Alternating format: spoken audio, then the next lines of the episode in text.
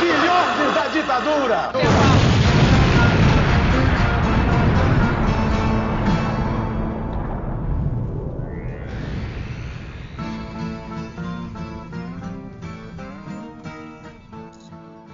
Você sintonizou na rádio Metamorfose. Sim, sou eu, camarada Hidalgo. Voltei. Eu peguei Covid. É, eu passei por uma situação muito difícil, pessoal. E por isso eu fiquei um pouco afastado do, do, do jornal em si, né? De tudo do jornal, porque eu precisava me cuidar. Eu ainda estou me cuidando. Eu vou ficar bom. Eu queria agradecer todo o carinho que eu recebi pela internet, que mandaram para mim é, de muitos camaradas, muita gente que eu não esperava receber, tipo, ah, até Jones Manuel, abraço aí para Jones Manuel, que, que veio me desejar melhoras. Fiquei muito surpreso e muito feliz assim pelo carinho que recebi de todos. E além de, dos meus amigos, da família, de todos os meus colegas aqui do jornal que eu amo muito. Então, com, sem mais delongas, estamos aqui com a nossa jornalista política Júlia Guiar.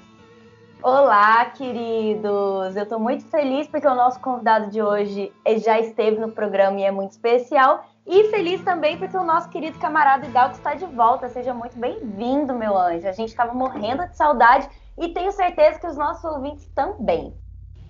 Eu, eu com saudades de conversar com vocês. E acho que hoje é o dia para a gente matar um pouco essa saudade, né? Também estou aqui com o nosso jornalista cultural, Marcos Vinícius Beck. Ô, meu caro é, camarada Hidalgo, muito bom tê-lo conosco de novo. E, por favor, não se afaste mais do programa, continue aqui conosco. E faço da, das palavras da, da Júlia as minhas. O convidado é muito especial, já teve aqui é, na Rádio Metamorfose em outra ocasião e hoje vai voltar para discutir um tema muito importante nesse cenário surreal e obscuro do qual nos metemos no Brasil é surreal e obscuro, mas a gente não pode perder a esperança. A gente vai dar um jeito de sair dessa, vocês vão ver. Também estou aqui com Laís Vieira, nossa cientista política. Olá, pessoal. Bem. Espero que vocês estejam bem. E bem-vindo de volta também, camarada. Que bom que você está aqui com a gente. É... Dar as boas-vindas também para o nosso super convidado. E estamos aí para discutir mais um tema super importante, uma discussão que rolou durante essa semana. Sim, com certeza. E além né, do nosso convidado, a gente tem que dizer que temos os convidados animais que vira e mexe aparecem no programa, como o gato Zeca e o, o galo Tieta, da, da Laís, que de vez em quando eles estão gritando aqui, desesperados, pedindo atenção. Daqui, a pouco eles aparecem aí de novo. E quem que a gente trouxe hoje? A gente trouxe o, o nosso querido. Estou com a garganta um pouco arranhada ainda. Querido Elias Racineto. Ele já participou de um programa conosco aqui. Ele é ex-secretário de saúde de Goiânia e médico epidemiologista. Muito obrigado por participar do programa de hoje. Muito feliz em recebê-lo novamente aqui, viu, Elias? Eu que agradeço, Dalgo, agradeço o convite, o carinho com sou recebido aqui, você, pelo Marcos Vinícius, pela Leis, pela Júlia. É, essas inconfidências a gente não costuma dizer no ar, mas filha de uma amiga muito, muito, muito, muito querida. É uma satisfação estar nessa. nessa um beijo nessa... para Rosângela Guiar, mamãe jornalista maravilhosa. A Rosângela é maravilhosa mesmo e muito, muito, muito legal a gente ter todo esse carinho aqui nesse programa que a gente tem. A gente deve estar conversando um pouco fora do ar, né? Sobre é o que salva a gente mesmo aqui, né? É o amor, né? A gente vai, a gente tem muito amor ainda, e mas a gente também tem que ter esse amor para cobrar a responsabilidade das pessoas que fizeram a gente chegar até o ponto que a gente chegou aqui, em, em, na, em memória delas, né? E a gente vai falar muito sobre isso essa semana, porque o tema dessa semana é um tema que está tá em pauta, né? Que praticamente é um querem criar um fura-fila, né? Da, da vacinação, que é a, a, compra de vacinas por parte do mercado privado, o que é muito doido, porque em nenhum lugar do mundo está acontecendo. E eu queria saber de onde é que eles vão tirar essas vacinas, sendo que as empresas não estão vendendo para o mercado privado, né? E é isso que a gente vai falar aqui hoje. Então, bora lá para a pauta que a gente tem muito que conversar. Bora lá. Mais rapidinho aqui, antes da gente entrar no programa de hoje, eu quero convidar vocês a conhecer a nossa página na Benfeitoria, que vai estar linkado no post. Lá você pode dar uma olhada como a gente está fazendo para poder agariar fundos para manter o jornal funcionando. Então, se você quiser ajudar o JM e o nosso podcast Rádio Metamorfose, dá um clique no link e dá uma olhada lá nas doações que podem ser feitas mensalmente para o jornal. Elas vão de 10 reais ao mês até 100 reais. E é, com isso vocês conseguem manter o jornal aqui funcionando. Então dá uma, uma olhadinha no link e de volta para o programa. Elias, eu, eu queria até comentar aqui que eu fui visitar um, um parente ontem que estava numa dificuldade, né? Fizemos, fazia muitos anos que a gente não, não se via, a gente fez todos lá de máscara, de longe, para ver como é que tava. E esse parente ele tá com muito medo de tomar vacina. E isso é uma coisa que parece que ainda está muito presente nas pessoas, né? Então parece que a gente não vai se livrar disso tão, tão cedo, né? Mas o, vamos, vamos começar pelo começo, né? O que seria esse caso que a gente viu comentar aqui hoje? O que está acontecendo? Que loucura é essa que a gente acabou esbarrando nesse meio da pandemia quando não tem vacina quase para o SUS? Então eles estão querendo comprar vacina pri privada, mano, o mercado privado querendo comprar vacina, fazendo fura-fila. Olha, eu, eu, eu fico pensando nesse projeto. É, é, aprovado já né, no, no, no, na Câmara dos Deputados, ah, ah, e os exemplos estão na nossa frente. As pessoas estão adoecendo por falta de vacinas. Né? Você adoeceu porque não teve acesso a vacinas, e o cronograma da vacina disponibilizada é, é, tem alcançado pessoas acima de 65, 66 anos nesse momento, enquanto em alguns países já estão finalizando toda a população, nos Estados Unidos já estão vacinando pessoas com 16 anos, que é a partir da faixa etária que os testes foram realizados.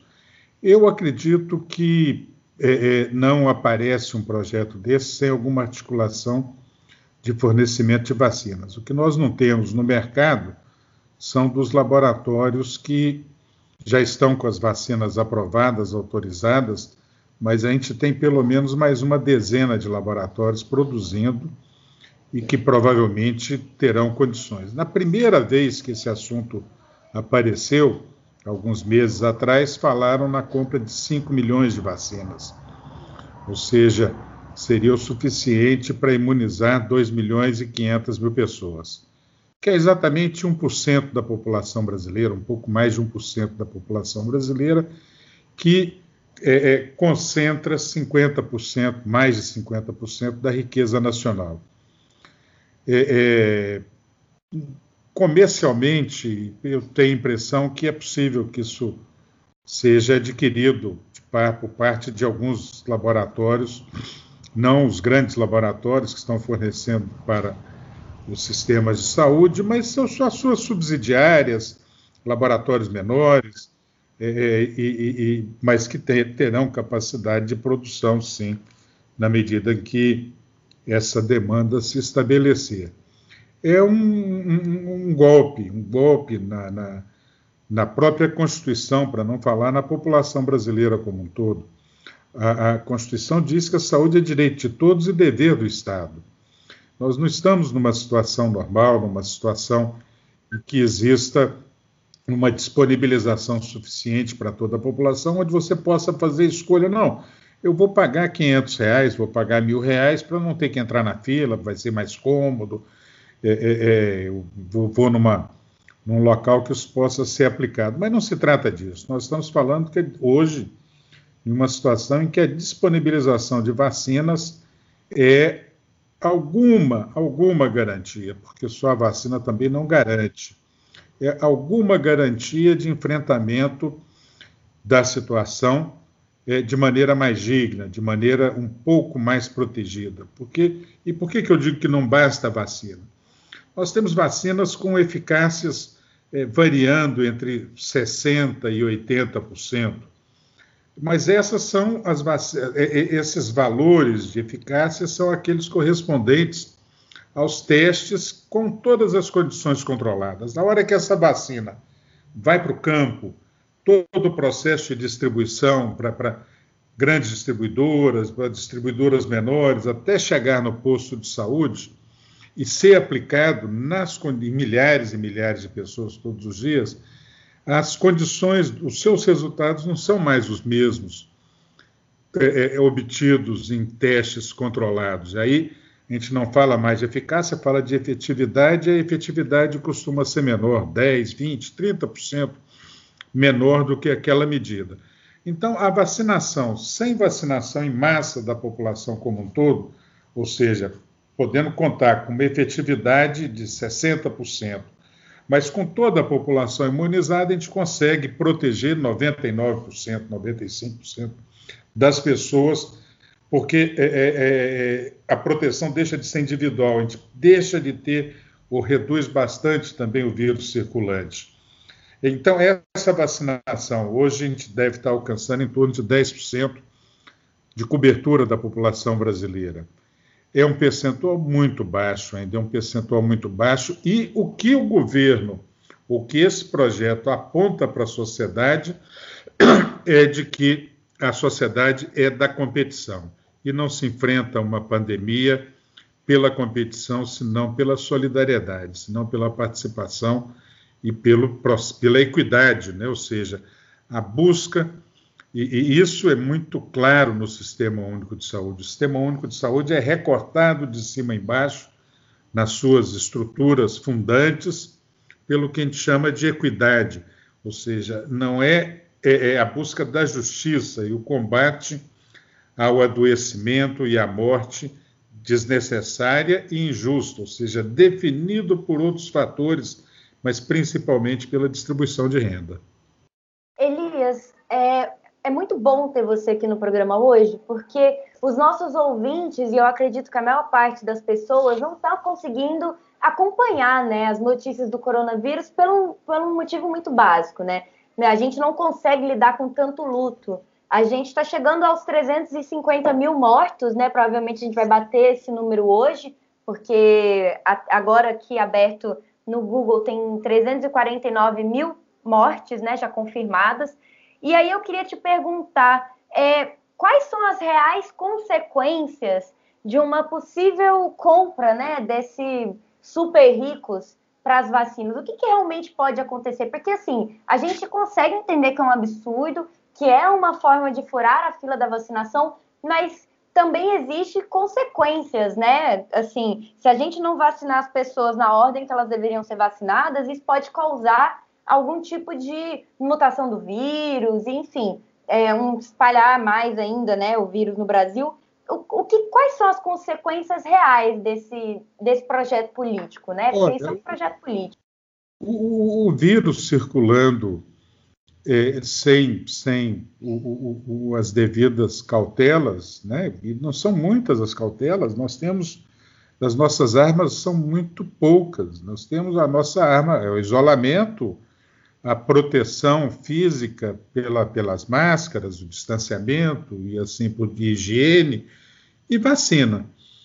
É, é, na medida que o vírus vai circulando e encontrando uma ou outra resistência, mas nessa circulação rápida, a tendência é que ele vá fazendo adaptações da sua estrutura para poder é, é, sobreviver, para poder circular mais. E isso que vai acontecer, eu não sei se a, o efeito direto da vacinação privada terá mais impacto ou, ou, agregará outro impacto de forma direta. Acho que vai agregar de maneira indireta outros riscos na medida em que vai sinalizar para a sociedade claramente, claramente, de que se ele juntar um dinheiro, juntar uma grana e tiver disponibilidade, ele vai proteger a sua família.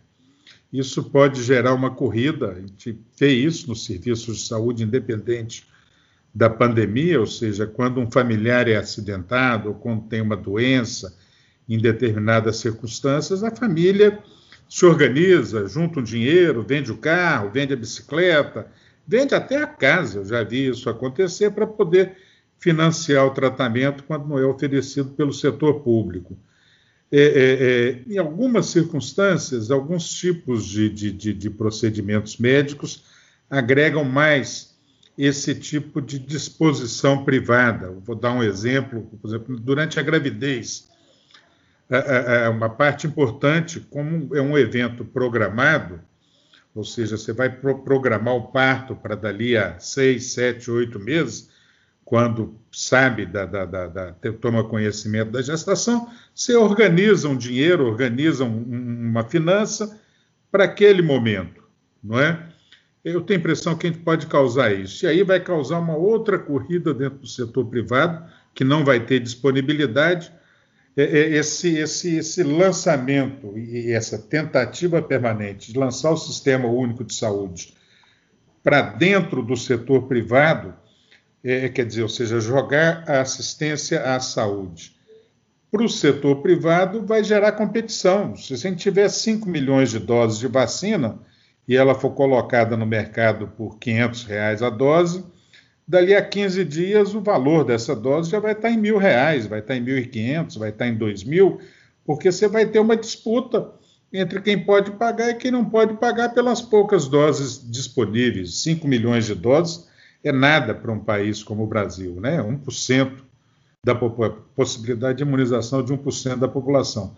Então, eu, eu, eu, eu sinto que o, o, o, esse pensamento que, que, que, que organiza esse tipo de proposta e ainda usa esse argumento é, ganancioso de que não, nós estamos ajudando o SUS, nós, né? ou seja, nós vamos diminuir a demanda e a pressão dentro do Sistema Único de Saúde é, na verdade, vai diminuir a pressão, que é fundamental, ou seja, que é essa de, de unificar, dentro de um momento de, de, de epidemia como esse, também a pressão dos setores mais ricos do país, que é uma pressão que costuma dar mais resultado, ou seja, trazer a classe média para auxiliar a pressionar um melhor financiamento público do sistema de saúde. Nós vamos tirar essa parcela da população da possibilidade de fazer pressão junto com, com, com, a sociedade como um todo, e vamos estar dizendo assim: olha, amigo, é competição em todas as áreas, inclusive na área da saúde. O que a Constituinte fala que saúde é dever do Estado é uma mentirinha. Na verdade, o que garante a sua saúde ou sua assistência é a riqueza, é o dinheiro, é e como o país é desigual, Olha que coerência com o raciocínio. Não, é uma gripezinha, vai matar 30 mil, dito há um ano atrás, não é? Está falando assim, está matando o que é desnecessário, está matando, né? E daqui para frente mais ainda, vai matar quem não tem dinheiro, vai diminuir a demanda, vai diminuir a demanda por, por, por assistência social, por assistência econômica, vai matar o desempregado, vai matar quem já tinha que morrer. É isso que o governo está sinalizando, na minha visão, no meu olhar, com essas políticas. Né? Elas, elas não são independentes, elas não são feitas ao acaso, elas têm uma coerência interna. Eu queria aproveitar a fala do Elias e também dos colegas antes, eu acho que só para dar uma, assim, uma, uma complementada também, é, puxando algumas informações, né? Como a gente já falou anteriormente, é, essa semana, né? Infelizmente a gente superou a marca de 4 mil mortes por dia. E aí teve né, essa votação do PL 948, né, que é, digamos assim, o nome oficial do projeto Fura Fila, e assim, uma votação vergonhosa, vamos lembrar que foram 317 votos a favor e 120 contra, né? Lá no, lá no Congresso. Isso por si só já é uma vergonha, né?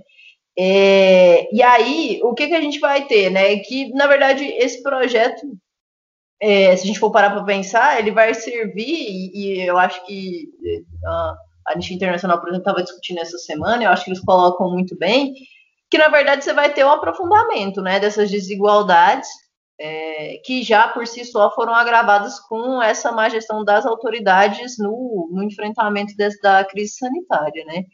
E, e aí tem toda né, uma, uma desculpa da galera que está defendendo esse PL, né? Falando que, na verdade, o mais comum que eu vi foi dois argumentos, né? Aquela, aquela possibilidade de é, comprar e ter que doar uma parte é, para o SUS, e o argumento mais comum que a gente viu é que as empresas vão comprar, vai dar para os funcionários, aí pode voltar a trabalhar, a economia entra nos eixos, aquele discurso em torno da economia, né? É, que o governo e o bolsonarismo adora. Só que a gente tem que pensar também que esse projeto, na verdade, e assim como Elias já colocou, né, ele vai dificultar essa garantia de imunização, da imunização coletiva e da equidade, porque na verdade o que você vai ter vai ser um privilégio, né, e não um direito, que é para todos. E a gente tem que lembrar também que mais de 40% da população atualmente está no mercado informal, então essa galera não vai ser vacinada, né? É, então, eu queria perguntar é, o, que, o que de fato tem, né? Seria realmente factível, é, realmente ajudaria a diminuir as taxas, a, a infecção, a, as taxas de infecção, e diminuir é, a quantidade de leitos ocupados, sendo que você tem mais de 40% da população no mercado informal, até que ponto esse raciocínio do pessoal que defende esse PL faz algum sentido? Laís, eu, eu, eu tenho ficado muito assustado com, com, com, com essas posições. Aqui, aqui do estado de Goiás, são 17 deputados federais. Desses 17, 14 votaram a favor desse projeto de lei, apenas três votaram contra esse projeto de lei. Então, 80% foi favorável. E os argumentos é de que o principal argumento que, que, que, que se diz é de que está auxiliando o SUS na medida, na medida em que está tirando, reduzindo a demanda ou a pressão. É uma é uma falácia, é, um, é uma tentativa de, de iludir a, a, população e a sociedade. Esse volume de, de, de vacinas não tira nenhuma pressão. É, essa parcela que vai ter acesso a essas vacinas é uma parcela que se encontra já numa situação de maior proteção. Todas as pesquisas levadas a efeito até agora no Brasil indicam taxas de, de, de, de infectividade, e taxas de mortalidade muito maiores nas populações mais pobres, ou seja, aquelas que estão menos protegidas, que precisam, porque muitos continuam trabalhando, alguns continuam trabalhando em home office, mas outros continuam trabalhando presencialmente. E essa parcela da população, para chegar no seu trabalho presencial, se desloca em ônibus, em trens, em metrôs superlotados, que continuam é, lotados. Essa parcela que vai ter acesso à, vacina privada se desloca no seu veículo, no seu carro próprio, é, sem que tenha esse tipo de, de risco. Tem, mora em, em residências mais amplas, em, com condições de ventilação melhores, condições, ou seja, já, já tem esse acesso é, de uma outra maneira. É, é, é eu não, não, consigo enxergar impacto desse volume de vacinas né, atravessando o setor público. É, existe dentro do projeto de lei um, um, uma determinação que deve seguir as normas, as regras e as prioridades do SUS mas que também se coloca, é, é colocado de uma maneira enganosa, porque você vai seguir as regras dentro daquele volume de vacinas que você tem, dentro da população alvo da sua vacinação. Então, isso é, é, é uma enganação, não quer dizer que ela vai ser usada. Por exemplo, em Goiânia está fazendo vacinas para população acima de 65 anos. A vacina privada não vai ser acima de 65 anos, ela vai ser acima de 65 hoje, mas amanhã de 50 a 65, enquanto a gente vai continuar aqui no 64, ou seja, pela disponibilização de vacinas e população-alvo para que aquela vacina foi comprada. É, é um golpe no Sistema Único de Saúde, como foi um golpe a emenda constitucional que congelou os gastos públicos por 20 anos na área da saúde, na área da educação, e que vem retirando recursos, como, como é um golpe, o, o, a tentativa de desmantelamento do programa Mais Médicos, a, a expulsão, na verdade, dos médicos, daqueles milhares de médicos cubanos que estavam no Brasil. Olha que falta que eles estão fazendo e que trabalho maravilhoso que deixaram na memória da população brasileira, naqueles locais, os rincões em que eles estiveram presentes, não em conflito com os médicos brasileiros de forma nenhuma, muito pelo contrário, né? Foi construída, foram construídas é, alianças, parcerias, amizades muito importantes daqueles que trabalhavam juntos no, na, na, na, nas periferias das nossas grandes cidades e nas pequeníssimas cidades esparramadas pelo interior do país. Eu, eu, eu, é, um, é, um, governo coerente, ele é coerente com o seu discurso, ele é coerente com o seu propósito, é um governo de desconstrução e que desconsidera de forma absoluta todos os avanços que a sociedade conseguiu garantir e propõe voltar a 1964. É, é, é um.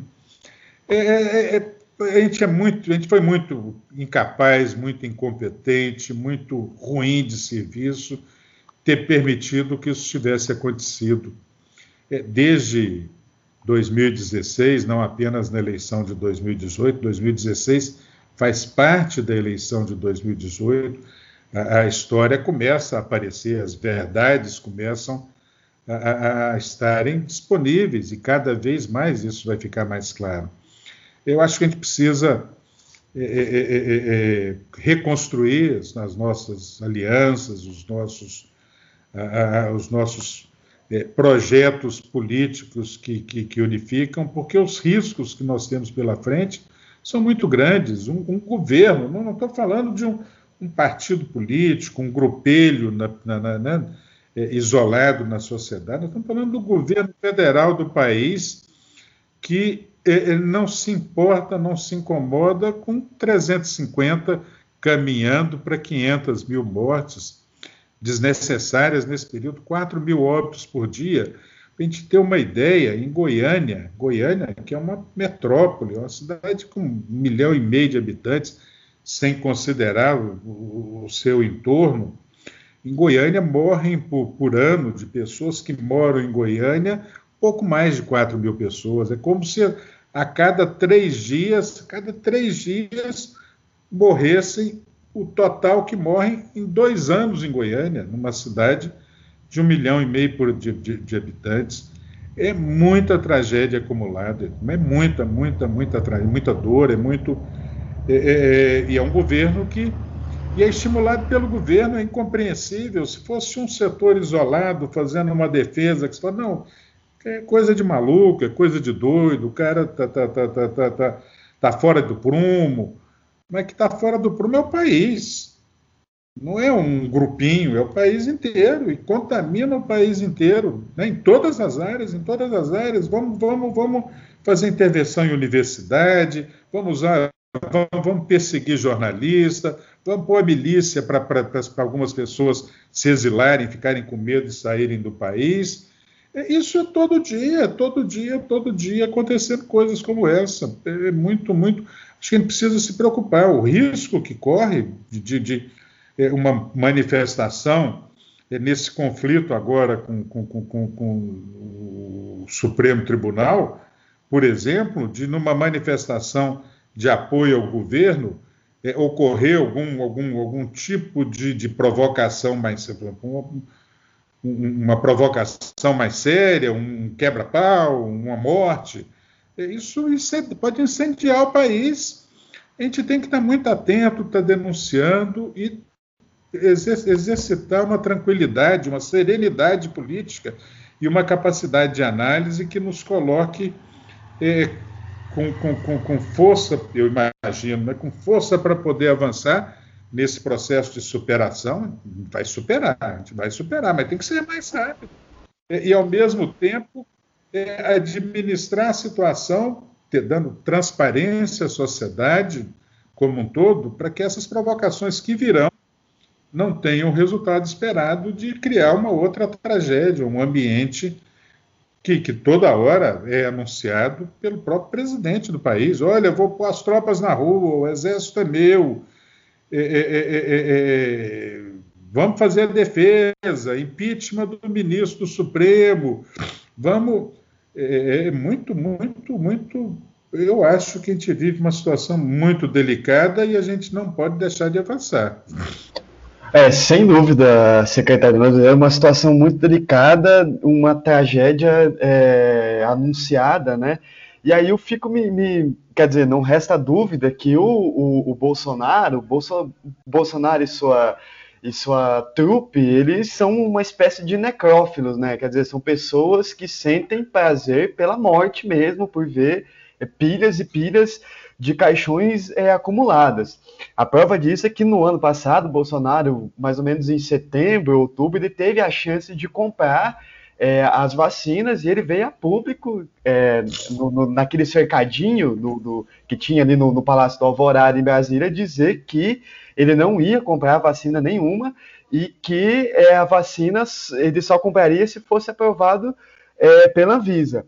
E aí a gente vê um cenário se desenrolando no Brasil de total exclusão daqueles que são desassistidos e desfavorecidos, ou seja, como o senhor bem pontuou, pessoas que é, desempregadas, trabalhadores informais ou pessoas que são empregadas, mas são de baixa renda, que, pelo cenário que se desenrola no Brasil e que se a rede particular começar a oferecer essas vacinas, essas pessoas não terão a mínima condição de, de comprá-las e, portanto, não serão é, é, é, é vacinados. assim. E, como se não bastasse, o calendário é, de, de, de, vacinação está bem confuso no Brasil. assim.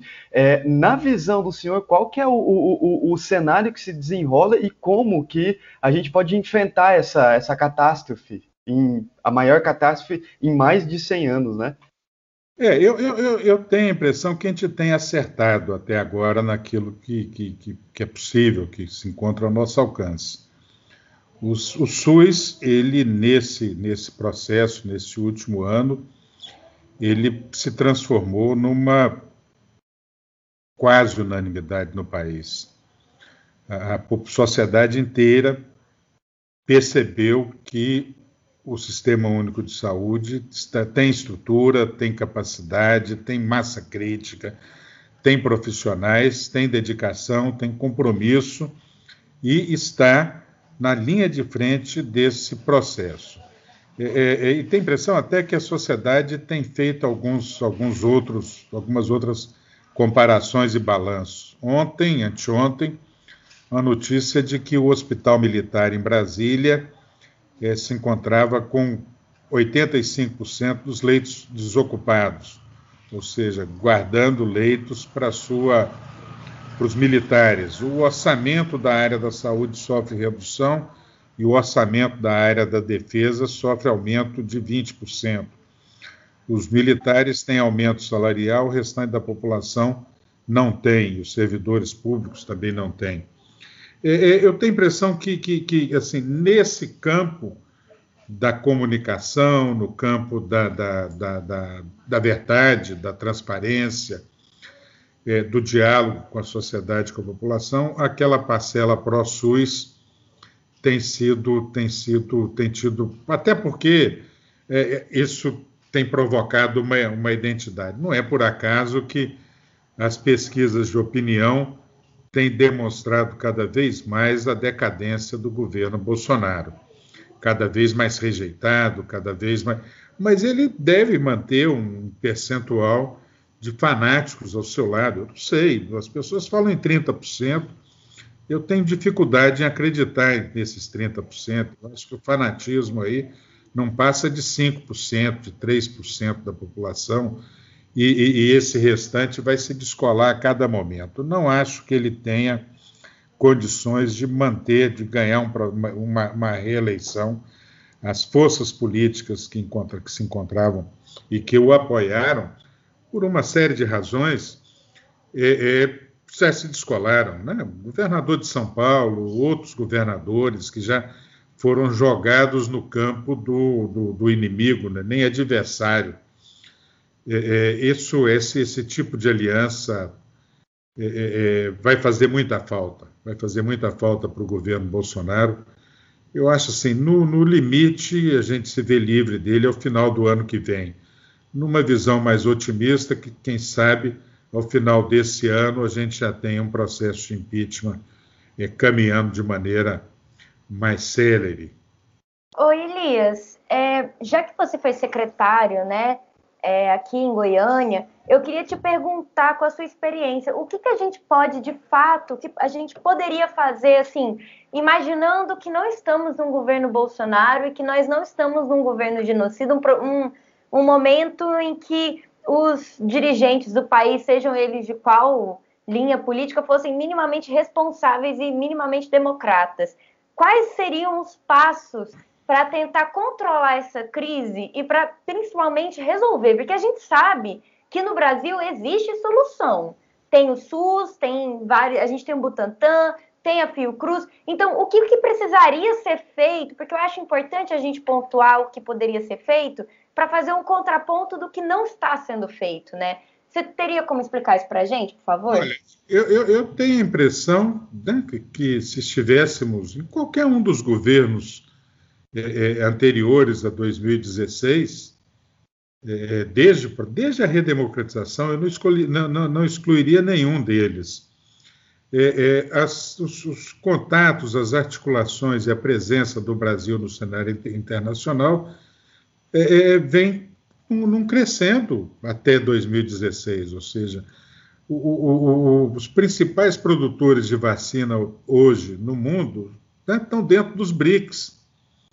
Né? Estamos, é, é, é, eu acho que a gente teria disponibilidade de vacinas suficientes dentro de um processo de cooperação é, há pelo menos uns quatro a seis meses já. Acho que a gente já teria caminhado para ter imunizado a maior parte da já teria imunizado a maior parte da população brasileira, seja com, não somente com os processos de compra que foram recusados, é, já tinha um processo é, praticamente fechado no Ministério da Saúde, compra de, se não me engano, 60 milhões, 70 milhões de vacinas, que foi bloqueado explicitamente pelo presidente, falando quem manda sou eu, não vai comprar e foi, foi, foi queimando as pontes no meio do caminho, né? foi, foi se indispondo com a Índia, foi se indispondo com a China, já se indisposto com, com, com, com a Rússia, indisposto com os Estados Unidos, entrando no processo eleitoral e apoiando a tentativa de golpe nos Estados Unidos também,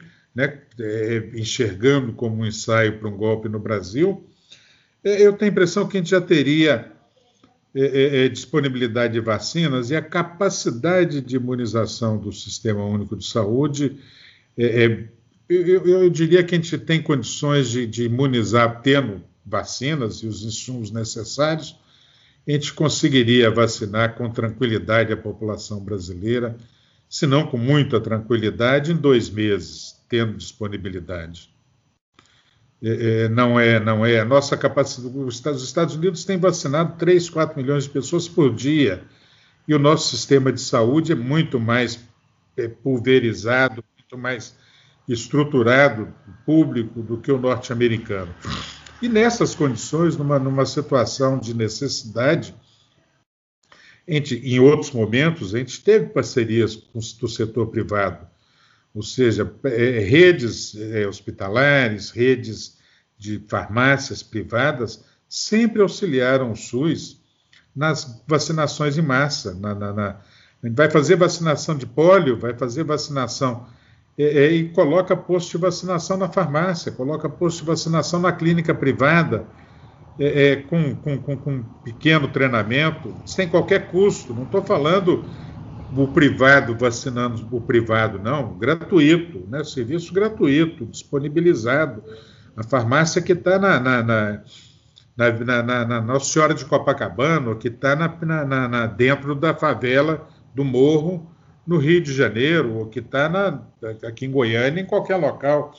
Ou seja, além do Sistema Único de Saúde, com essa capacidade é, tão, tão, tão distribuída no, no, país inteiro. A gente tem posto de saúde, equipe de saúde da família em todo o país, em todo o país, com capacidade de estar tá fazendo a vacinação.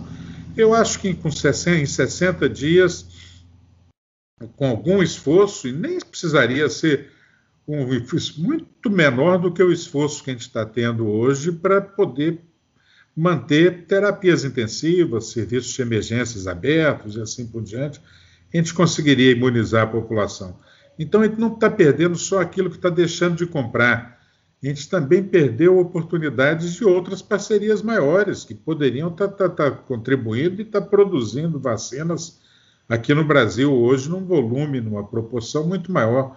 O Butantan tem, tem anunciado com, com regularidade a não chegada dos, dos, dos, insumos necessários para a produção de vacinas. Isso, obviamente, que é, tem a ver com a nossa incapacidade diplomática, nossa incapacidade de buscar soluções. Problemas aparecem, sempre vai ter problemas, mas a, a capacidade de, de, resolução desses problemas do, do, no Brasil hoje está muito, muito, muito, muito reduzida. Né? A gente virou, realmente, a gente está cumprindo um projeto bolsonarista. Nós viramos párias internacionais, é, é, é, inclusive na América do Sul. É, eu achei importantíssimo esse dado que o, que o Elias trouxe, porque acho que não dá para existir prova de incompetência maior do atual governo do que ter possibilidade de vacinar a população em dois meses, mas a previsão, né, para a forma com que está se desenrolando o planejamento da vacinação atualmente, ser de uma demora de aproximadamente dois anos. Isso é um absurdo. E aproveitando é, esse ponto né, da, da, da demora da, da, vacinação, eu queria comentar um pouco também sobre a questão da, das variantes, né? Porque agora você não tem só a de Manaus, né? Você tem a, recentemente essa semana a gente viu também que apareceu em BH, né? Diversas variantes foram encontradas e muito disso se deve também né, a essa facilidade de circulação do, do vírus. E aí eu queria que eles comentassem um pouquinho para a gente né, o, o, os riscos né, de, se, de se produzir variantes, variantes inclusive podem ser resistentes, né, podem ser mais fortes, é, nesse cenário de uma, de uma incompetência para lidar, né, e de uma incompetência é, no que se refere a essa demora para a gente vacinar. Olha, o, o, governo, no único momento que é, é, se reuniu com os, com os, nossos técnicos, com os nossos cientistas, ele fez isso de maneira utilitária. E ao ponto né, do, de, do grupo de cientistas que participou ter que vir no outro dia desmentindo o comunicado do governo, que inclusive é, é, assinou documentos ou apresentou documentos como se tivessem sido assinados por esses cientistas. Foi o único momento. Quer dizer, um governo que se abstém de, de, de, de, de chamar para discussão, para contribuição, para colaboração. Os, né, esses né, são, são muitos, muitos, muitos excelentes profissionais, cientistas, infectologistas, epidemiólogos, é, distribuídos nesse país afora. A Associação Brasileira de Saúde Coletiva reúne centenas e centenas e centenas de excelentes cientistas que estão contribuindo junto a algumas secretarias estaduais. É, o governo que se abstém de ouvi-los e vai ouvir neófitos, pessoas que não são da área, vai ouvir achismo, foi até mandou até uma delegação a Israel com, com quase 20 pessoas para ver um tal spray que seria bom que existisse, mas a gente tem outros canais para que isso seja feito e não é capaz de se reunir com cientistas brasileiros, com, com as experiências brasileiras, com, com, né, que são muito, muito, muito importantes e são muito relevantes. A gente tem, a gente conseguiu erradicar a poliomielite, a gente conseguiu erradicar o sarampo, a gente conseguiu erradicar a varíola, a gente conseguiu reduzir a, a números pouquíssimo expressivos a, a, a difteria, o tétano, a coqueluche, a doença de Chagas e tantas outras. Tem outras outras batalhas que não tem tido o mesmo sucesso, o mesmo êxito. Mas, no geral, a gente tem conseguido fazer uma leitura da realidade e oferecer alternativas né, em, algumas doenças que são tanto é, é, antigas quanto doenças contemporâneas. E isso é reconhecido internacionalmente, essa capacidade do pensamento sanitário brasileiro. É, eu, eu, eu, eu, acho que é ilusão acreditar que esse governo vai, vai conseguir ou vai sequer se dispor a, a ouvir essa, essa, essa, essa, nossa, essa nossa capacidade é, intelectual brasileira. Eles não, não acreditam nisso, né? acham que é, é, é uma cultura alienígena que, que foi implantada pelo marxismo pelo, por, por, por, e por outros é, teóricos, né? são absolutamente alucinados com, com, com, e apavorados com, com, o raciocínio crítico. É, infelizmente, né, acho que isso é uma das coisas que acho que a gente vai pegar muito ainda aí e que está afetando a capacidade do país de enfrentar essa crise, que não era para ter chegado a esse ponto, porque como o senhor Elias falou, era, éramos excelência e referência lá fora para o tipo de trabalho que a gente fazia aqui com vacinação, prevenção. É, a própria pandemia da H1N1, poucas pessoas lembram dela porque não teve todo essa, esse drama com a questão de, do, do, do que está acontecendo, né? É, eu acho que até a gente pode entrar nessa questão, do, Elias, sobre o negacionismo, né? Esse negacionismo que permeia não só o governo, mas que ele conseguiu infectar toda a, a infectar uma parte da sociedade, né? Porque eu, por exemplo, eu tenho pessoas próximas de mim que nunca questionaram na vida delas a eficiência de uma vacina. É, hoje elas têm medo de tomar vacina. E isso é uma coisa importada dos Estados Unidos, parece, porque lá eles têm um movimento anti-vax, né? Que nasceu lá do cara, de uma pesquisa fajuta do cara falando que vacinas causavam autismo. E também tem o problema dos Estados Unidos não ter é, sistema público de saúde, então tudo é muito caro, o tratamento lá para as pessoas, então as pessoas são muito desconfiadas com, com hospitais por causa disso, tem toda essa questão social lá que não devia existir aqui, porque a gente tem o SUS.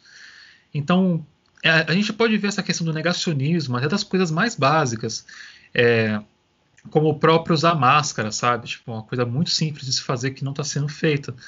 É, assim, eu não diria nem, eu não vou nem generalizar é, líderes religiosos, porque você vê que estão, bem divididos. Tem os que estão ali, que estão é, brigando para manter a vida dos fiéis deles é, bens e saudáveis e manter eles ali a questão do, do distanciamento social, tal, que não querem voltar com os cultos, enquanto tem os outros que só quer, querem voltar com os cultos e querem botar os, a vida dos fiéis deles em, em risco, né?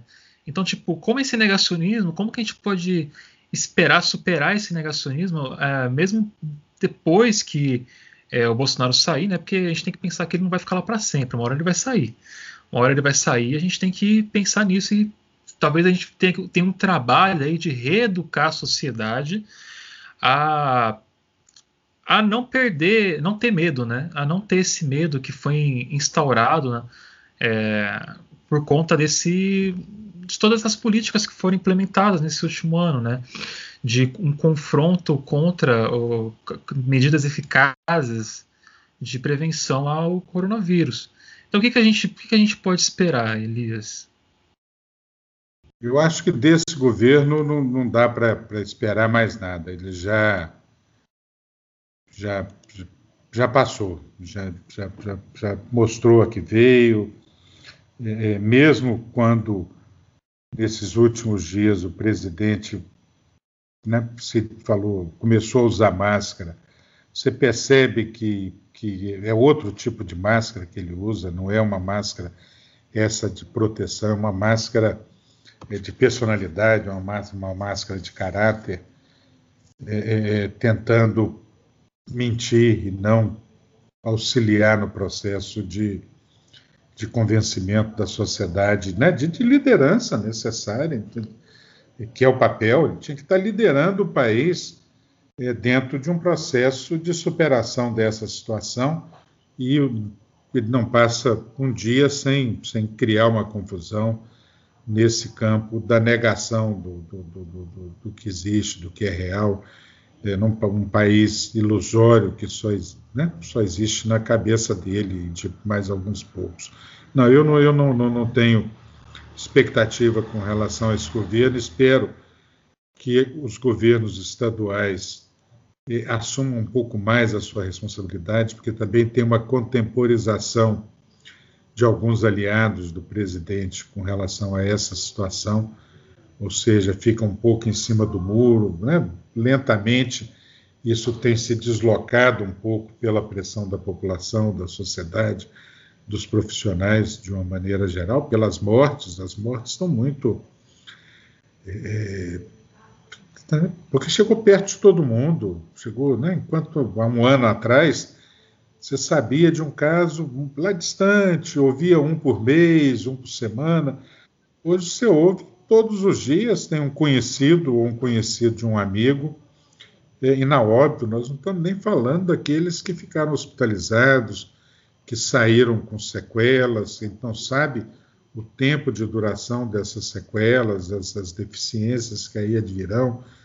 É, não, eu, eu, não tenho, não tenho ilusão com esse governo. Já, já, já nem tinha, não tinha e, e, só confirmou, no meu entendimento, o que a gente esperava. Um governo que começou defendendo a tortura, defendendo Ustra e a sua, sua maneira de agir, é, é, desde, desde sempre eu tirei do meu, do meu horizonte como capaz de, de, de realizar alguma coisa que fosse no campo da, é, da democracia, da solidariedade, da participação, da retirada da sociedade, da transformação de um ponto para um ponto melhor.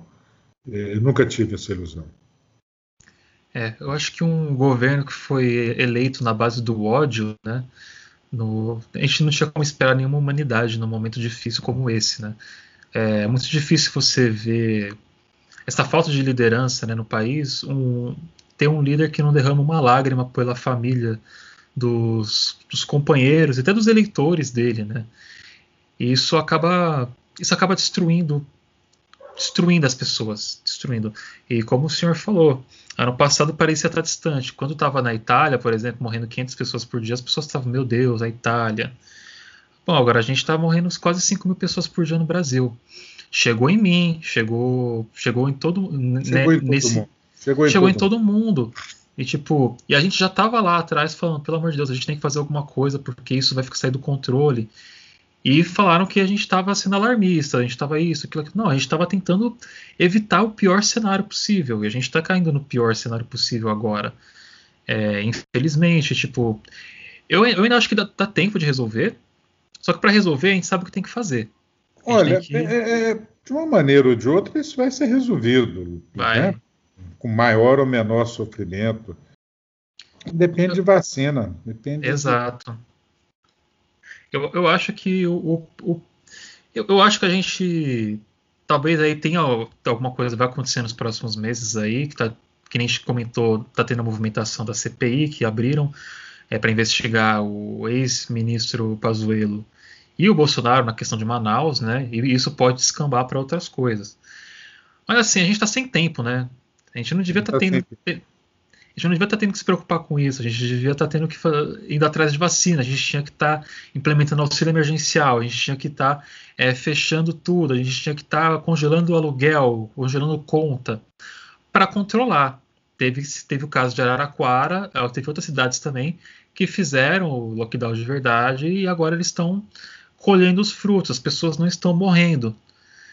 A gente não está querendo fazer, a tá, toda essa conversa que a gente teve aqui, a gente já conversou com o, outros especialistas também, como a Ethel Maciel, que também é epidemiologista, a gente não tá. Tudo que a gente está falando aqui não é que a gente é pessimista, não é que a gente é. A gente está torcendo contra. A gente quer evitar o pior.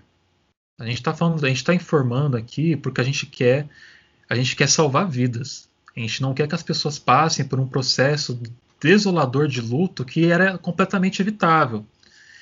Então, vocês que estão ouvindo o programa de hoje, Pensa dessa maneira, pense nisso. E eu até queria, queria deixar o um recado, né? Se vocês sofreram uma perca na, na vida de vocês por conta do coronavírus, que sintam-se abraçados nesse momento, porque está sendo muito difícil para todos. E a gente vai passar por isso, a gente vai. É difícil, acho que não tem palavras que, que acalantam o coração em luto, mas assim, se apeguem aos seus familiares, se apeguem aos seus amigos, a gente vai passar por essa e a gente vai cobrar dos responsáveis. Acho que é essa a mensagem que tem que ficar para o final desse programa. Muito obrigado, Elias, por participar do programa de hoje. A gente fica muito feliz. Quer deixar um último recado para os nossos ouvintes? Eu quero agradecer a sua oportunidade, dizer que estou aqui observando a sua fala e ainda, ainda tem, parece, um, um, um restinho de, de, de, de, de lesão, você falou, na, ainda está sentindo a garganta, mas Exato. que bom que, que você conseguiu né, é, superar e, e, quem sabe, os demais que vêm na frente também vão conseguir essa mesma energia, essa mesma força. E agradecer a oportunidade de colocar à disposição, é uma satisfação estar podendo participar é, é de, esse, de, né, de mais um, um ato de comunicação de resistência. E teremos outros ainda. Muito obrigada, Elias, por participar e também por esclarecer os nossos ouvintes, né? Porque eu acho que faz falta a gente falar de saúde e falar com gente que entende. Então é um prazer receber você aqui, viu, querido? Um abraço, beijo para todos. Abraço, querido. Um abraço, tchau, muito tchau. obrigado pela, pela presença, secretário. Foi muito esclarecedora aí e é isso. Muito, muito a, feliz. A esperança, né? Precisando é. de esperança. Temos esperança. Muito feliz em receber. Hoje foi a minha volta ao jornal. Fiquei muito feliz em conversar com todos vocês aqui hoje, Elias também, é, dando essa, essa conversa super legal com a gente aqui. Deu até uma animada, é, uma energizada, assim, né? Tipo, tava precisando. Porque, afinal de contas, é isso. A gente tem que continuar com o nosso trabalho, a gente tem que continuar seguindo em frente, que a gente tem que. É, é que nem a, a, Ju falou mais cedo, é, o governo está conseguindo ganhar as pessoas pelo cansaço. É tanta coisa negativa, as pessoas estão tão abatidas que elas pararam de ver as notícias porque elas não aguentam mais, elas não conseguem. E para mim isso não, isso não é isso, isso não parece ser tipo, não parece ser uma coincidência, sabe? Para mim é proposital, tipo, é, é deixar o povo doente deixar as pessoas doentes. Se você não pegar coronavírus, a gente vai ferrar a sua cabeça agora. A gente vai deixar você aí com a, com o, o, a conta do psicólogo, do psiquiatra, cara, depois. Mas a gente tem que ter força, a gente não pode deixar isso abalar a gente. Porque a gente tem que fazer. A gente tem que ter esperança. Né? E a gente vai ter esperança e a gente vai resolver isso.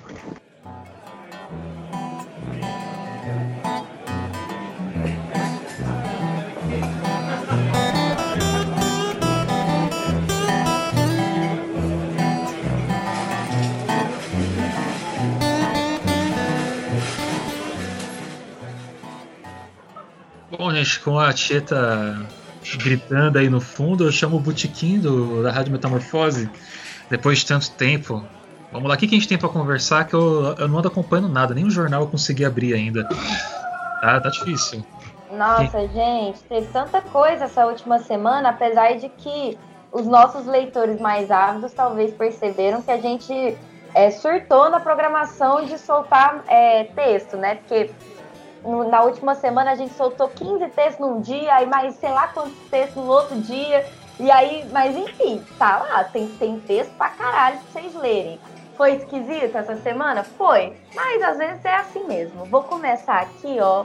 Peraí, deixa eu acender um cigarrinho para fazer isso direito. Tá vendo? Patrocina nós, nós trabalha direito. Eu acho. Faz Bem, o nosso melhor aqui. Pedir patrocínio pra, pra, pra Souza Cruz, saca? Assim, o Souza Cruz patrocinar a gente. É, muito bom, velho.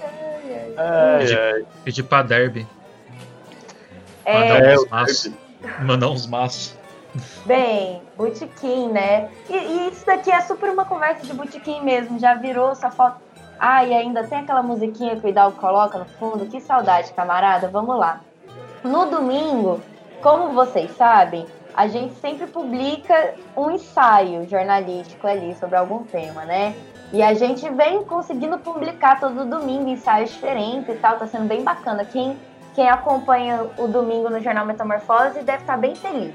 E essa semana, quer dizer, no caso semana passada, né, no domingo passado, saiu um ensaio sobre ditadura e cinema, feita pelo cineasta Lucas Wagner Nunes, a estreia dele no jornal.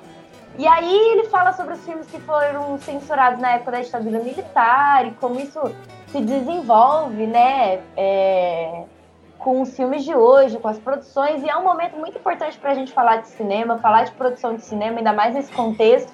E a gente fez uma, uma editoriação em coletividade, foi muito legal. Esse texto passou por várias pessoas, teve pensamento nas fotos que a gente trouxe. Então ficou muito bonito, ficou bem saístico mesmo, bem New York Times, então acessem lá, porque ficou bafo.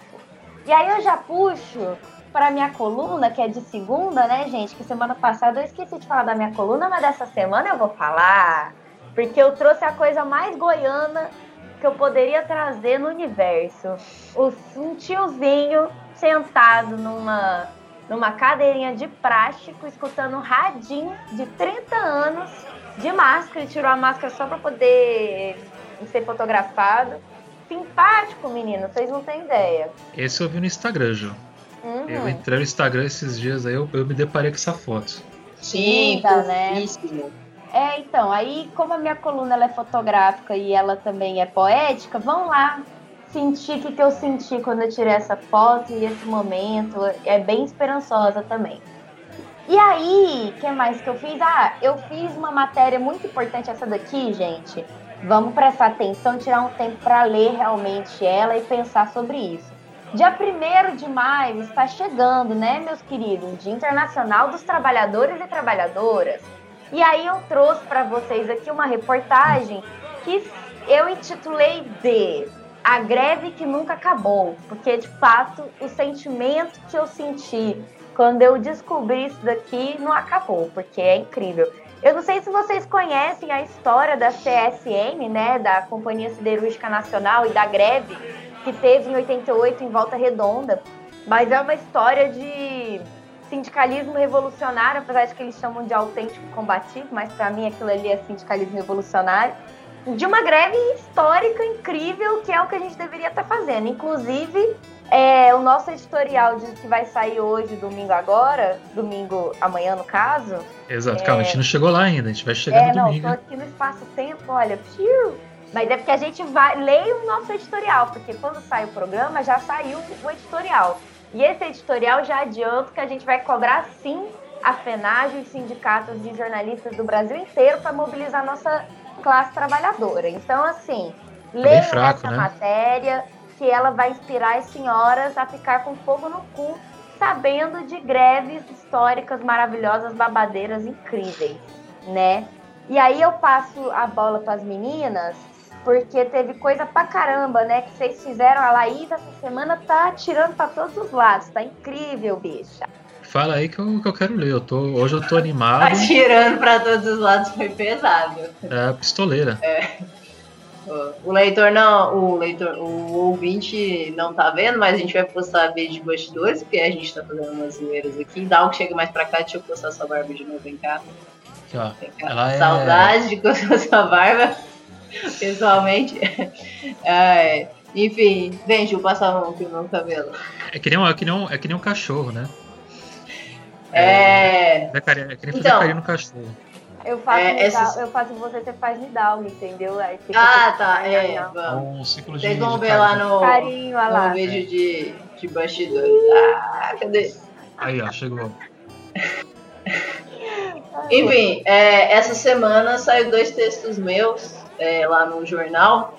O primeiro foi sobre o festival, o Aporé, né? Inclusive, para quem não acompanhou, saiu um episódio especial do nosso podcast com a Raíssa, que é uma das organizadoras, né, que tá que é a mina que está encabeçando o projeto para falar do festival, né, do que está rolando, a concepção, a importância do festival.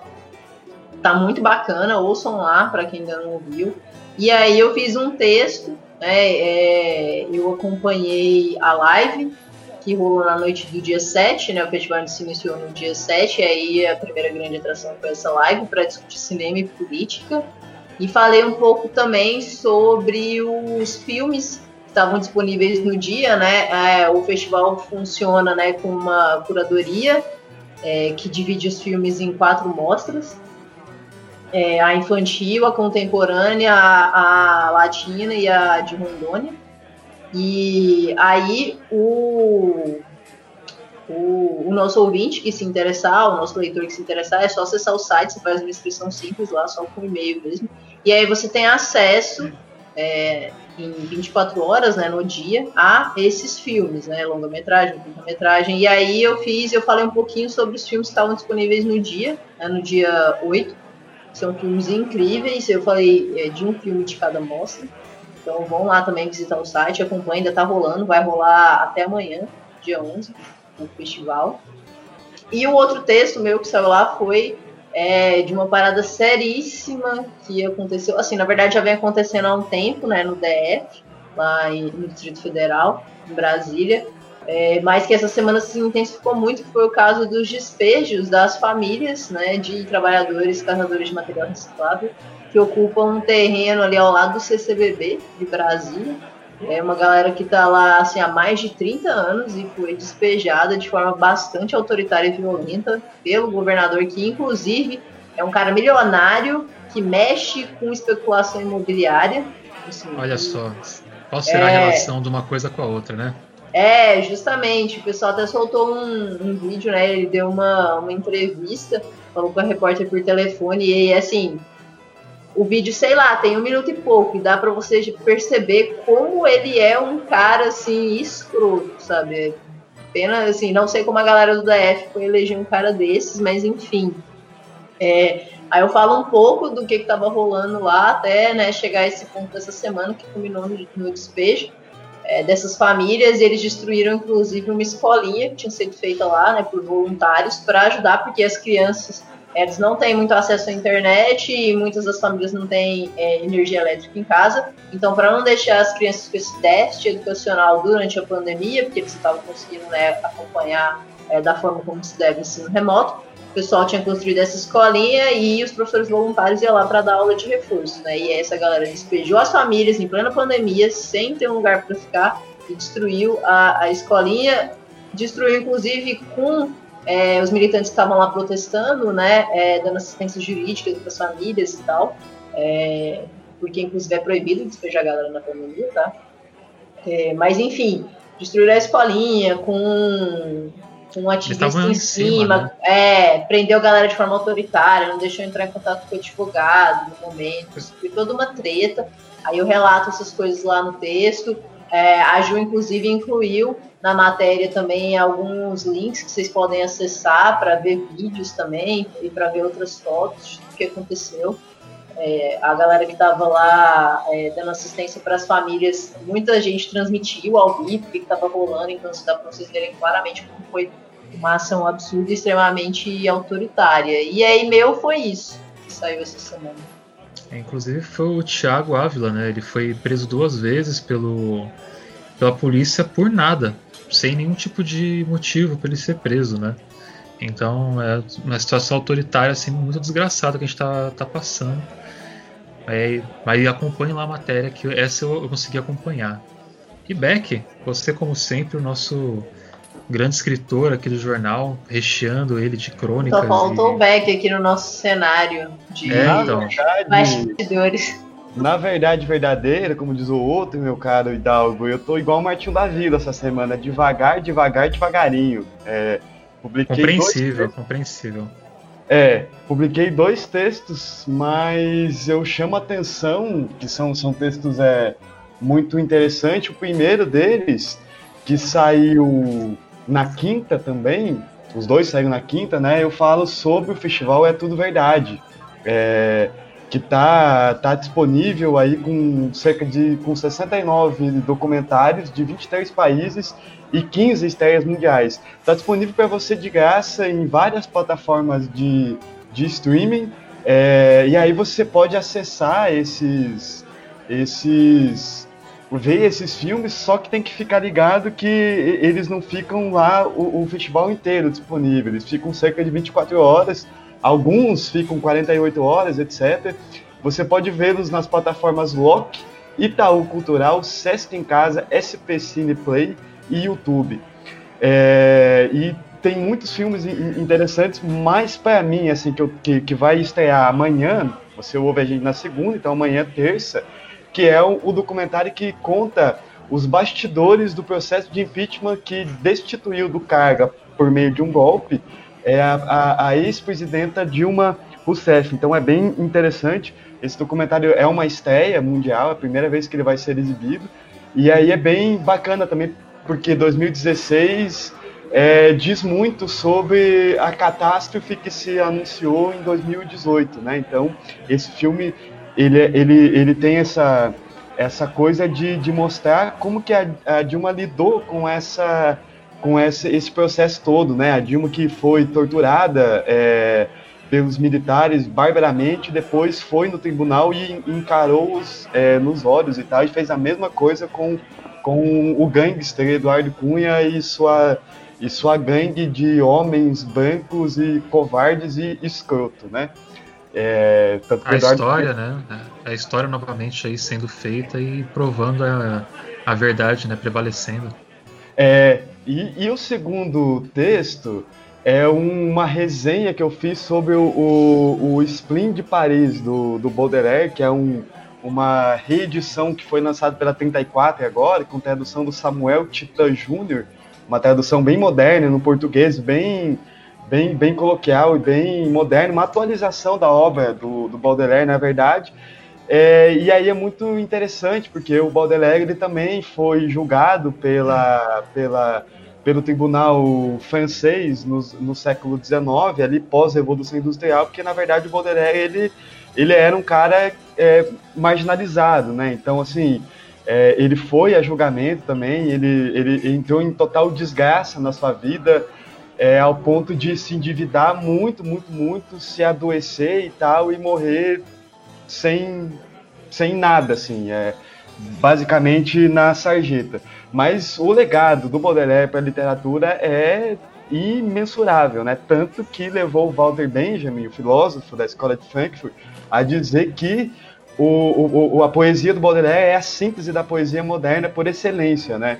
Então é muito interessante a gente, a gente ver essa, esses textos hoje, né, numa, numa época em que a gente está enclausurado em casa e a gente não pode flanar pela rua, né, andar pela rua vagamente no sentido é, poético. Então esses foram os meus dois os meus dois textos assim sempre é bom alimentar a nossa percepção de arte e cultura que também é o que é, ajuda a gente a atravessar essa tempestade de ignorância e safadeza pela qual nós estamos imersos é, no Brasil. Então, fica aí essa, essa dica, meus caros ouvintes. Não, perfeito. E assim, a gente tem que se, se encher de coisas boas, né? De coisas que vão trazer essa, essa perspectiva nova de mundo pra gente, né? É, a arte, a cultura, a gente tem que se embebedar delas. Porque elas que fazem a vida valer a pena, não é verdade? Eu tô gostando que eu tô vendo a Laís.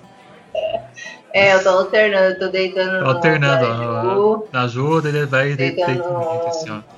Só que, é... só que eu, eu, chego perto, ela afasta, ó. então, eu, eu que eu falei, é, eu não ando escrevendo muita coisa pro jornal. Eu tinha até coisas que eu tava trabalhando, só que eu acabei não terminando, tá parado uma hora eu termino, assim que eu tiver com a energia lá em cima, né? Quando, quando eu conseguir tá, tá mais no meu normal. Mas eu vou estar no meu normal. Hoje foi um dia que eu fiquei muito feliz de ter conseguido voltar. Ter conversado com todo mundo aqui no programa de hoje foi muito bom. Converse com é, seus amigos. Amigo.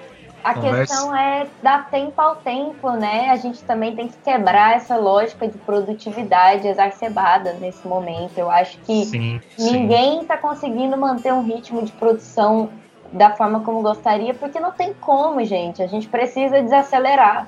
E eu acho que nós do JM, a gente respeita muito isso, sabe? Tipo, os momentos de fluxo mesmo, de assim, tem hora que não dá não dá, não dá para poder escrever, não dá para poder noticiar, porque dói demais e é muito complicado manter é, essa estabilidade é, energética mesmo, do, do, tanto que você é. consome é, energia.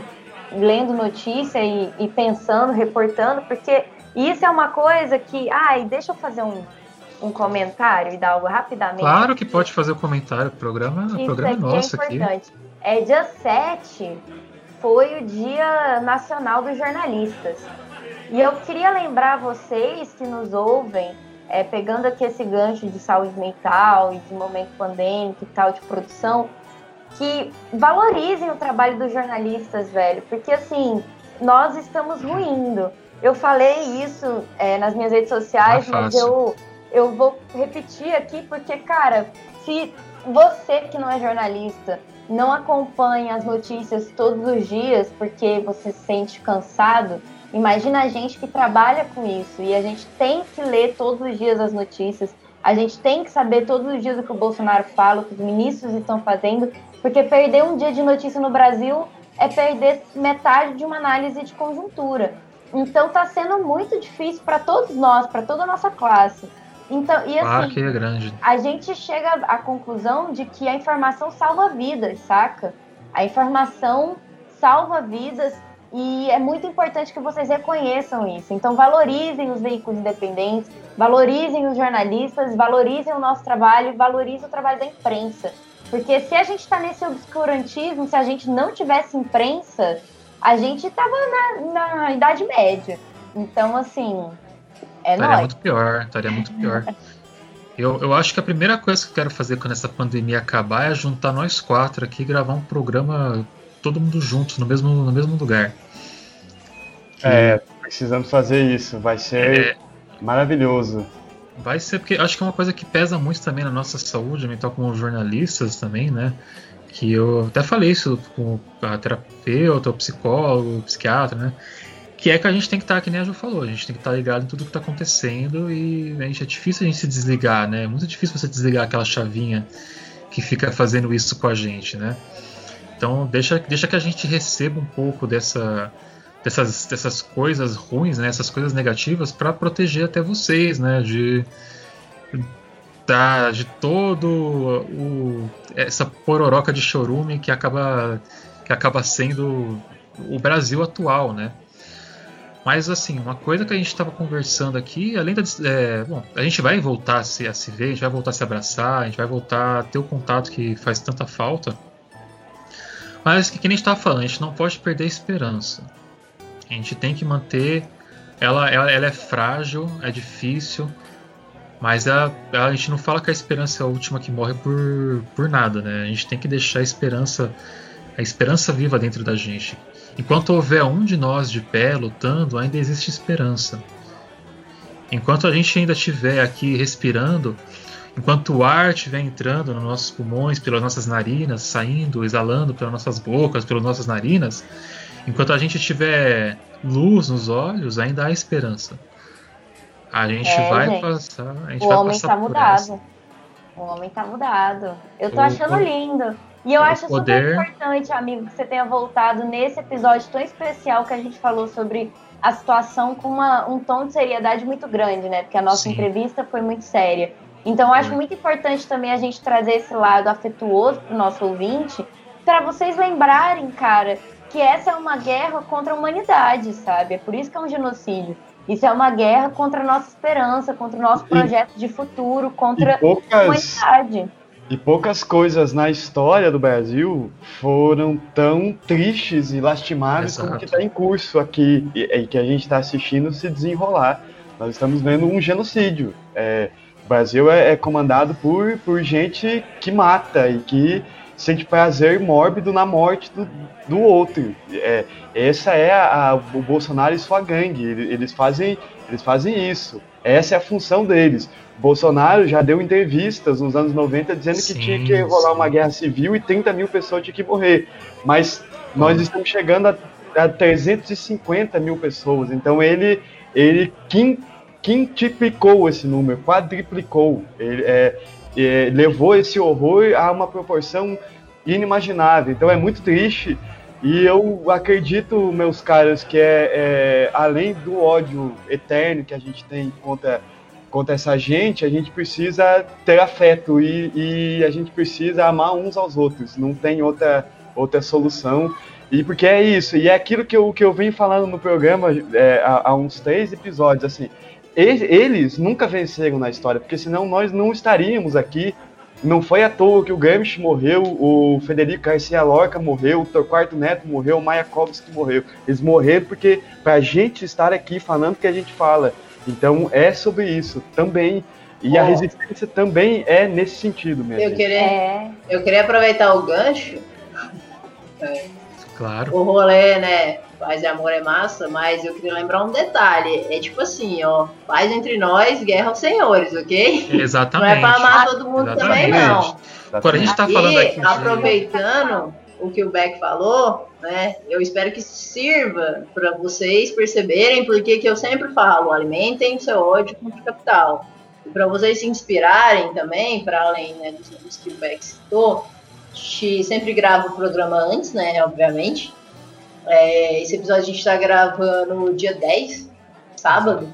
E eu queria lembrar que hoje fazem 102 anos do assassinato do Zapata. O Emiliano Zapata, que foi uma grande figura da Revolução Mexicana e inspirou inclusive o movimento zapatista. E se você ouvinte não sabe o que é o movimento zapatista, eu sugiro que vocês pesquisem, porque é um movimento maravilhoso, louvável e que deve servir de inspiração. Laís, eu quero lamber o seu cérebro. Chamo Vem cá, amiga, aproveita que o vídeo Ai, tá assim. Aí, ó. Gente, olha, olha essa indicação, que coisa maravilhosa. Essa é, a gente, a gente e tem, eu tô achando incrível que finalmente o que eu falo desde o ano passado tá começando a entrar na cabeça desse povo. O amor é uma arma revolucionária e o afeto é uma arma revolucionária. Aprendam com as feministas negras, gente, porque elas têm muito a nos ensinar. Aprendi isso no movimento feminista negro e leva essa palavra adiante porque isso é incrível. O afeto é uma arma revolucionária. E exatamente como a Laís disse, a, é, paz entre nós, guerra, guerra aos senhores, senhores. molotov aceso e dedo no cu e gritaria. E solidariedade com nós, que a terra seja livre. Até mesmo os monges, quem lembra do, da, quem lembra do Vietnã, eles chegaram nossa, até engasguei. Que a, a Jo acendeu o cigarro e virtualmente veio até mim. que até no Vietnã os monges eles chegaram ao ponto para de protesto de até a, até a fogo em si mesmo, sabe? Então assim, quando a gente fala de amor, é o amor que a gente tem que dar. A gente tem que dar o amor para todos, mas para todos aqueles merecedores do amor aqueles que estão aí nesse momento sofrendo, que estão do nosso lado, que estão nessa luta, né, junto com a gente. Agora, aqueles que são os causadores da dor, aqueles que estão causando a dor para o nosso povo, esses, eles têm o deles guardado. Esses, esses, é como a Laís falou, né, a frase famosa, paz entre nós, guerras aos, guerra aos senhores, porque viver nesse mundo capitalismo selvagem, louco, em que eles querem definir nossa existência por um trabalho, a gente tem que passar, a gente tem que superar isso. Porque a, a, a, nossa, a nossa existência é muito mais do que o trabalho. Nossa existência é muito mais do que do que isso que a gente está passando. Tudo vai passar. A gente vai passar. As pessoas responsáveis por isso a gente vai cobrar e a gente vai sair melhor dessa. Como sempre eu falo aqui no programa, é, ouçam o, o, último episódio, o episódio que foi Malditos Milicos, né? Pelo que eu lembro, tá certo? Eu, eu fiz a capa dele, consegui arrumar forças e fazer a capinha do, do programa, deu tudo certo. E os programas especiais que saíram essa semana. Eu tô tentando resgatar um programa até hoje que, que ninguém tá conseguindo baixar esse programa, que eu vou, vou tentar de novo fazer isso hoje para ver se a gente consegue jogar ele no ar semana que vem, né? Quem, quem foi que me mandou? Foi foi a Laís, não foi você que mandou esse programa para mim? A gente vai tentar baixar aqui também de novo através de outra através de outra coisa, mas vai ser incrível, gente. A gente entrevistou uma mana muito foda do cinema para falar de ditadura. Foi bafo, vai rolar. Então, eu até troquei minha internet aqui em casa, que hoje eu não tive nenhum problema de conexão. Eu, eu tirei a internet que eu tava que tava muito ruim, botei uma internet nova para dar conta do recado. Então, gente, muito obrigado por ouvirem o programa de hoje. Sintam-se abraçados, não precisam ser fortes, é, chorem, é, sofram o que tem que sofrer, porque a gente está numa situação muito difícil, mas não percam a esperança. A gente vai passar dessa, a gente vai sobreviver, a gente vai fazer melhor, a gente não vai deixar isso se repetir. Roubaram da gente, é, tentaram roubar né, a nossa luz, mas a gente não vai deixar ela se apagar. Então, até semana que vem. Chique, é isso. É isso. Grande programa. Ah, programa Grande de retomada histórica, eu acho que fechou perfeito, assim, vai ser lindo, Hidalgo. Amei ter você de volta, gente. Foi eu, amigo, arrasou. Eu, eu amei estar é. de volta. Estalo Podcasts.